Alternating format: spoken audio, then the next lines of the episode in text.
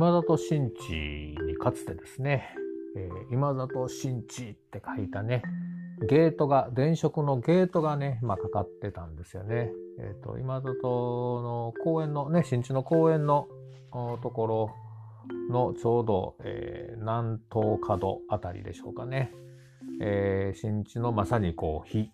だったわけですけど、まあ、残念ながら、え、ー、と、老朽化によってね、えっ、と、撤去されてしまいまして、今は跡形もなくてですね、え角にあったタバコ屋さんも、まあ、ローソンに変わっていますから、うん当時のことをね知ってはる方は、えっと、いやなくなってるわっていうこうなんかこう喪失感がすごくあると思うんですけど、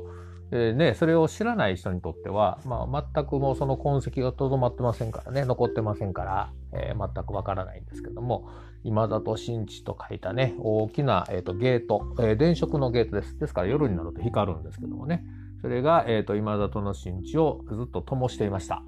え、今里の新地もね、えー、と大きな、えー、変化を経てですね、えー、今の姿があるわけですけど今やはりちょっとなかなかね苦しい、え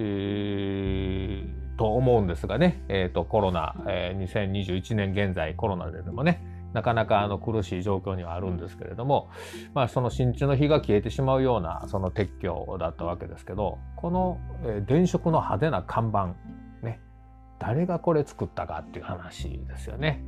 まあ、あのご存知の方もね多いと思うんですけども、えー、当然新地ですから飲み屋街です。ねえー、飲んで楽しむところお,、ね、お金がたくさん、まあ、ある意味落ちるところかつてはね新地には、えー、黒塗りの車がどんどん横付けでやってきてですね、えー、すごい、えーまあ、豪遊しはる人たちが豪遊してまたその黒黒塗りの車で帰っていくというようなね町だったというふうに聞いておりますからまあ儲かったわけですよね。でその儲かった町の人が作ったのかというとそうではないです。ね、町の人も儲けましたけど、えー、儲けた業種がありますよね。当然飲むわけですから、ね、お酒を飲むわけですからお酒はよく売れるわけです。この、えー、今里新地の電飾のゲートというのは実はアサヒビールが寄贈したんですよね。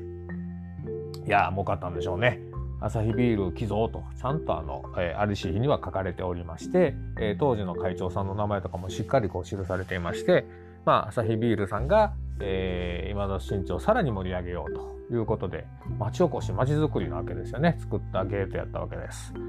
え、覚えてらっしゃる方はね、え、写真をぜひ見て思い出していただいてああこのゲートあったなということでね、えーとその場所で、えー、思い起こしていただけたらと思います。今里新地ゲート跡の話でした。また街でお会いしましょう。